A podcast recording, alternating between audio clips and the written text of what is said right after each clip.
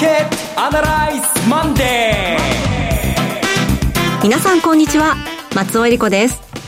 マーケットアナライズマンデーをお送りします。パーソナリティは金融ストラテジストの岡崎亮介さん。岡崎亮介です。今週もよろしくお願いします。そして株式アナリストの鈴木和之さんです。おはようございます。鈴木和之です。今日もよろしくお願いいたします。この番組はテレビ放送局の BS12-12 で土曜日の朝6時から放送中のマーケットアナライズコネクトのラジオ版です。海外マーケット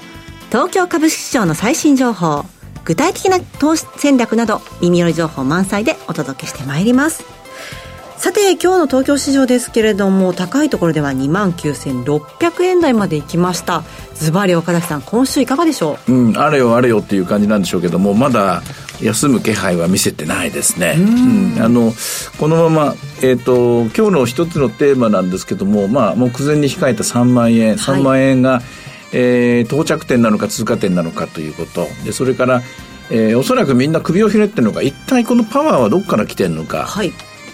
ストラテジーとかシナリオみんな持ってないと思うんですよ。えー、なんか口開けて見てる間にっていうかあれあれという感じで、うん、誰も何も教えてくれないまま上がってきたみたいな感じだと思うんですけどもね、まあ、そのあたりのところを、えー、そうですね。簡潔には難しいかもしれませんが私なりの分析を今日はお披露したいと思います。はい、そして日本のこのスケジュールで見てみますと週末は広島サミットいよいよやってきますね。そうですね。あの、まあ、先週までは個別企業の問題に集中しましたが今週はやはりグローバルな、はい、もうこれからの、まあ、人類の未来みたいなところにフォーカスするようになりそうですね、はい、え今週はどうなっていくんでしょうか？今日も番組を進めていきましょう。この番組は株365の豊かトラスティー証券の提供でお送りします今週のストラテジー。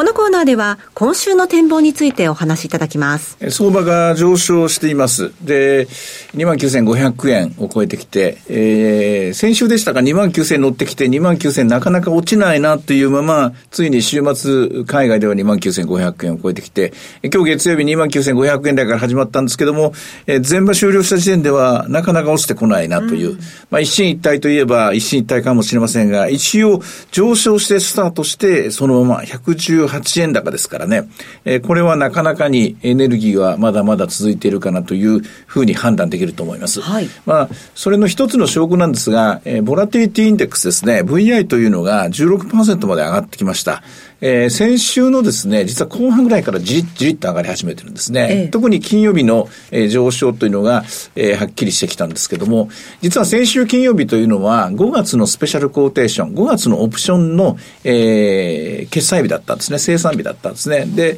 えー、金曜日から6月切りが正式に始まるんですが、実はまあ、6月になってくると、これ、いわゆるメジャー S q というので、先物とオプションが連動して動く。それも大きな取引で連動して動く、そういう月になります。6月の第2週ですね。はい、でそこに向けて、第一歩目、金曜日踏み出した瞬間にですね、えー、この先物の買い、それからオプションの買いと2つ入ってきたんですね。はい。え先物が買われて日経平均が上がる。オプションが買われてボラティリティが上がる。えこれはどういう現象かというと、まあ、えここまで、えなんだかんだと6月切りですから6ヶ月間ずっと、え相場というのはアメリカの景気後退シナリオみたいなものですね。あるいは直近では銀行破綻シナリオとか、うん、えこういう暗いニュースで満ち溢れていたわけなんですけれども、えそういう中でもう、え売り方が、売っている方がですね、買い戻しせざるを得ないところまで、あるいは海外投資家から見れば、日本株のポジションが非常に少なかった人なんかがまだまだ残ってると思うんですが、その人たちがもう少し増やさなければいけないなというふうに動き出しているのが先物です。で、もう一つ、ボラテリに関して言うと、ボラテリティは、これ、売りで入っていた人が多い。ボラテリティの売りというのは、コールオプションの売りという、そういう言葉で説明できると思うんですけども、まあ、せいぜい言って2万9000円だろう。ということで2万9000のコール売っていたところ、踏まわれましたと。うん、いやいや、2万9500円だろ、3万円はないぜ。と言ったら踏まれましたと、はい、今生まれてる最中なんですが、そしてついにこの6月切りになると、もう天王山、天下分け目の戦いが3万円のコールなんですよ。はい、3万円のコールがものすごい売り物があるんですね。ですから、これが踏まれるような局面、局面が迎えることになると、かなり大きな上昇が、えー、先物とオプションのダブルで、ボラティリティとダブルで起こる可能性があるかなと。で、まだまだこれ6月切りまであと4週間ぐらいありますからね、相当時間がありますので、そういう意味では、あまだまだ踏み上げエネルギーはですね、これから、えどんどんどんどん放出されていくことになるんじゃないかなと思います。私は3万円は今回は、え到着点ではなくて通過点になると思います。3万500円から3万1000円ぐらいまでは、おそらくこれだけ3月のごめんなさい、6月の3万円コールに売り物が1万枚以上溜まってますから、うん、やはりこれが踏み上がるだけで500円ぐらいはいくんだろうなと。まあ、もともとトピックスの30とかトピックスの70で見ると、えー、2021年の9月の高値までもう追いついてますから、21年の9月といえば、例の首相指名、えー、争いの河野太郎さんと岸田さんとのですね、一騎打ちになるところで日経平均株価3万何百円かまで、300円まで来ましたかね。なんで、そういう違和感はないと思いますね。まあそういう展開がこれ一つです。なかなかこう、売りで儲けるチャンスというのはなさそうです。ただその一方でですね、アメリカは引き続きだるいと言いますか、えナスダック以外は強い、あの、弱い相場が続いていますね。はい、もうこの説明は今更必要ないと思います。ただですね、えー、っと、これはマーケットアナライズコネクトの YouTube でもお話したんですけども、はい先週の9日ですね、5月の9日に、えー、アメリカの FRB が調査している Senior Loan Officer Survey と、えー、銀行の融資態度調査っていうのがあって、えー、これがさらに厳しくなってると。で、さらに上乗せ金利を要求するようになっている。金融環境はより厳しくなっているという報告がされました。これは株には弱いニュースとして受け止められる。特に中古型、中小企業とかには厳しい状況がなっていると。ここまではお伝えしたと思うんですが、えー、YouTube でも少し話したんですが、その貸し出しの金利、銀行が貸し出すお金の金利は上がってるんですが、一方で、えー、企業が自ら直接金融というやつですけども、社債を発行して、社債を発行して調達する金利はちっとも上がってないんですよ。つまり、えー、これはあの、例えば IT バブルの時、金融危機の時と全然違う世界なんですね。はい、シニアローンオフィサーのサーベイで厳しくなると、えー、調達コストが上がって景気が悪くなるっていうのが、これがかつての古い、古いマーケットなんですよ。でも今のマーケットっていうのは、シニアローンオフィサーのサーベイで、えー、厳しくなる。で、お金の貸しぶりがある。貸しぶりがあるって言うんですけども、社債のマーケットを見る限り、倒産確率はちっとも上がってないんですよ。この二極化、これは今までの世界と今の世界やっぱ違うんですね。どこからこれ違いが、この違いが始まってるかというと、まだはっきりしませんが、いずれにしての、しても、あの、リーマンの前と後で一つ変わった例の、今のアメリカのフォワードガイダンス、それから、えー、マイナス、あと2%インフレ目標政策、こういったものが本格化してから、やっぱ世界変わってると思うんですよ。それ以前の尺度で、えー、使えるものと使えないものがあって、シニアオフィサーローン、シニアローンオフィサーのですね、サーベイも、違うなと、うん、今とは、まあ、CPI ももう遅いなっていうのはもう何回か話してもると思うんですけど、はい、いろんなものが変わってきてると思います。で結果的に中国型株は上がりはしないけど、さほど下がりはしない。なぜかっていうと、ハイルド債券なんかが全然売られないんですよ。うん、普通あれだけのニュースが出るとですね、ハイルド債券売られるんですけどね、倒産確率誰も感じてないんですよね。で、これ逆に言うと FRB が倒産させるわけないだろうと。はいつまり自分たちが利上げをした結果、アメリカの企業が倒産しました。そんなことをやるわけないだろうと。今、FRB は昔と違っていろんな奥の手を持ってますので、じゃあ、それは起きないな。で、倒産は起きないな。倒産が起きないならば、えー、ハイルド債は買いだな。9%回るのか、9.5万のか、これ買いになると。こうなっていくと、資金調達もできる。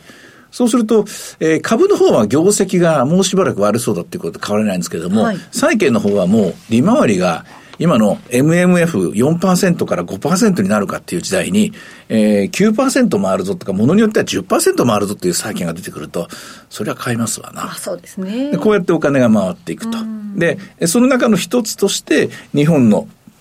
株というのは、日本というのは何かいと、金利がゼロの国なのかいと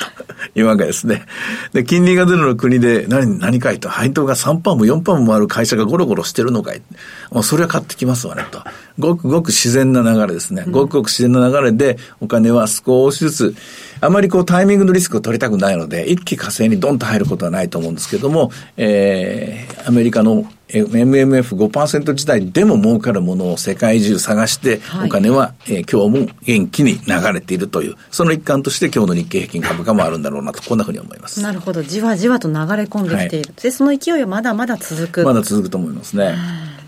鈴木さんは注目しているポイント、どんなところでしょうか？もう、あの、いつものことなんですが、やっぱり企業決算が今回発表になって、あの、まだ今日少し残ってますけど、はい、ほぼ先週の時点で主力どころも、それから今発表になっている中小型のところも随分出揃ってきたなと思うんですよね。うん、それがあの、やはり、この、その、その歴史的な転換点を迎えてるっていう企業のその意気込みが、あの、随所に感じられる会社が多いですね。えー、過去3年間貯めて貯めて貯めて、こんなコロナの100年に一度のパンデミックに見舞われて、で、売り上げが消滅してしまって、その、どんどんその飲食店を中心に、まあ、撤退が相次いでいるという状況で、我が社はどうするんだ？我が社は何を提供できるんだってことを、まあ、3年間、2年間考え続けた結果が今回の決算で、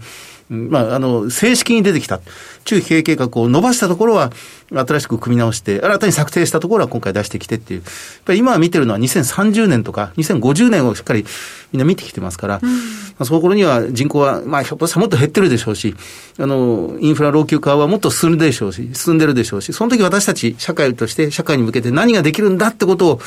各社各用にアピールしてますよね。それが少しずつ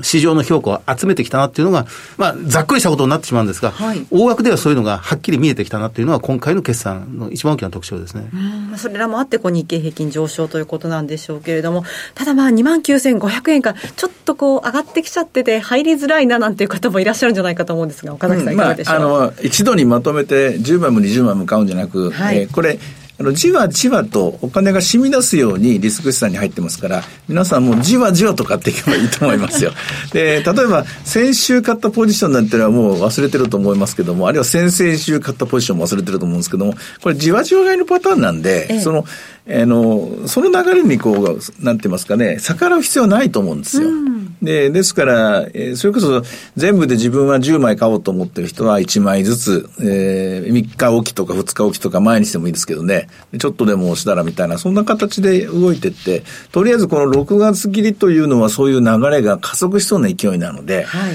ここのタイミングは、1回はこれ、勇気を出さなきゃいけないところだと思いますね。はい。さあ、では今日の株365の様子も見てみましょうか。はい。えー、今日は、えー、29,500ですね、22円でスタートしました。はい。522円でスタートと625円まで100円上昇があったんですが、その後470円まで。まあ、小動きですね。えー、東京時間はどうもこういう感じです。海外の間にポンと飛び跳ねたままですね、えー、現在は495円ということで、29,500円をちょっと超えて一気にいけいけそうかなと思ったんですが、また利食いに押されてると、こんな感じですね。はい。それから今週の為替はどうでしょうね？為替については、これはあの、ドル円がですね、はい、130、今日も6円をトライする形になっています。えー、これ実は、あの、為替ディーラーのファンダメンタルを見てる人はみんな泣かされてると思いますよ。というのは？あの、なかなかあの、アメリカのですね、えっ、ー、と、債券市場なんかは金利の上昇がもう終わったとか、それから長期金利はむしろ低下してるとか、それからアメリカの景気が悪くなってるとかですね、こういうニュースで、どちらかというと、引き続きドル売り推奨、円買い推奨になってるんですが、しかし、えー、例えば先週発表されたミシガンなんかを見ると、やっぱりインフレがまだそうそう落ち着いてこないので、下がってこないので、そう簡単に利下げがないだろうとかという話。うん、それから先ほど言いましたけども、あの、やっぱりアメリカの中に高い利回りの金融商品がやっぱあるんですよね。えー、さっき言いました、ハイロー債とか、こういったものが買われている、日本人から見見ても、えー、やっぱり日本の債券というのは利回りがないし、そもそも債券がないですから、ハイルド債券投資というのは世界のお金が集まってきてる可能性があります。そうするとやっぱりドルにお金も戻ってくると。やっぱあの、136円っていうのはちょっと買いにくいところなんですけども、うん、さりとって130円割れるかっていうとその感じはないですね。はい、で、特に先週、先々週と上田日銀総裁がポロポロと発言してるんですけども、上田さんはやっぱり堅くなですね。かたくなに学者らしく、かたくなにかたくなに短期金利を上げないと言い切ってますからね。これは、なかなか円は買えないですね。うん、せいぜい、金融政策、えー、円高方向に引っ張る政策を取ったとしても、おそらく YCC 解除と、はい、で、最最後の、だからどうしてもやんなくなったらやるかもしれませんが、日銀の、いや、あの、株 ETF を売却するとかですね。まあ、これはおそらく3%以上のインフレが続いた時の激悪だと思いますけどね。まあ、そこまで、えー、段取りがあるにしても、短期金利はこの人は上げないな、というふうに今のところ私は見ております。はい、そのあたりも見込んでのドル円135円後半97銭から98銭の取引と11時31分現在ですというふうになっています。さて、いろいろ展望していただきました。BS1212 で土曜日の朝6時から放送していますマーケットアナライズコネクトもぜひご覧ください。また、Facebook でも随時分析レポートします。以上、今週のストラテジーでした。ではここでお知らせです。株365の豊かトラスティー証券から岡崎良介さんがご登壇される YouTube から飛び出しての全国無料少人数制セミナーをご案内します。まずは6月17日土曜日札幌で開催。岡崎良介池水雄一の投資戦略セミナー in 札幌です。11時半会場、お昼の12時開演です。講師はこの番組でおなじみ岡崎良介さん。貴金属スペシャリスト池水雄一さん、そして大橋弘子さんです。日本貴金属マーケット協会代表理事の池水さんをお迎えして、世界経済金融のこれからと貴金属マーケットについて討論。そして、岡崎さんが今後のマーケットを徹底分析。2023年の投資戦略、Q&A も合わせておよそ2時間半たっぷりとわかりやすく解説します。入場は無料です。定員は50名で、応募多数の場合は抽選となります。なお、これまで豊かトラスティ証券のセミナーに参加されたことがない方にセミナー受講を限定させていただきます。会場は札幌駅からすぐ近く TKP 札幌カンファレンスセンターカンファレンスルーム 6B です。そしてもう一つセミナーのご紹介です。6月24日土曜日、こちらは京都で開催。豊かトラスティ証券資産運用セミナー in 京都です。12時半会場、午後1時開演です。講師は当番組でおなじみ岡崎良介さん。商品アナリストの小菅勤さん。進行は大橋弘子さんです。小菅さんが金、プラチナ、原油などコモディティ相場を展望。そして岡崎さんが株式相場の短期から中期見通しを1時間を超えてたっぷりとわかりやすく解説します。こちらも Q&A タイムがございます。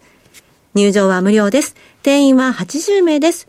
こちらのセミナー受講も、今回、豊か、これまでに豊かトラスティ証券のセミナーに参加されたことがない方に限定をさせていただきます。会場は京都駅から徒歩2分、京都タワーホテル上の TKP ガーデンシティ京都タワーホテル2階桜です。札幌、京都のセミナーともお申し込みお問い合わせは、豊かトラスティ証券お客様サポートデスク、フリーコール0120-365-281 0120-365-281までお願いします。受付時間は土日祝日を除く午前9時から午後7時までです。締め切りは札幌セミナーは6月15日木曜日正午です。京都セミナーは6月22日木曜日の正午です。応募状況によっては締め切りを前倒しする場合がございます。さあ、岡崎さん、6月17日は札幌、24日は京都です。6月の S q まで強いぞみたいな話してて、当たったらどうしようっていうのと、外れたらどうしようって今2つ心が交錯してるんですけれどもね。はい、でもいずれにしても、なかなかに面白い相場になってきましたからね。うん、天王山になるのかな、この辺が。うん、そのあたりのところを詳しく、ええー、まあ、一番新しいニュースですね。これを皆さんに伝えたいと思います。よろしくお願いします。はい、皆さんぜひふるってご応募ください。なお、ご案内したセミナーでは、紹介する商品などの勧誘を行うことがあります。あらかじめご了承ください。以上、株365の豊かトラスティ証券からセミナーの情報でした。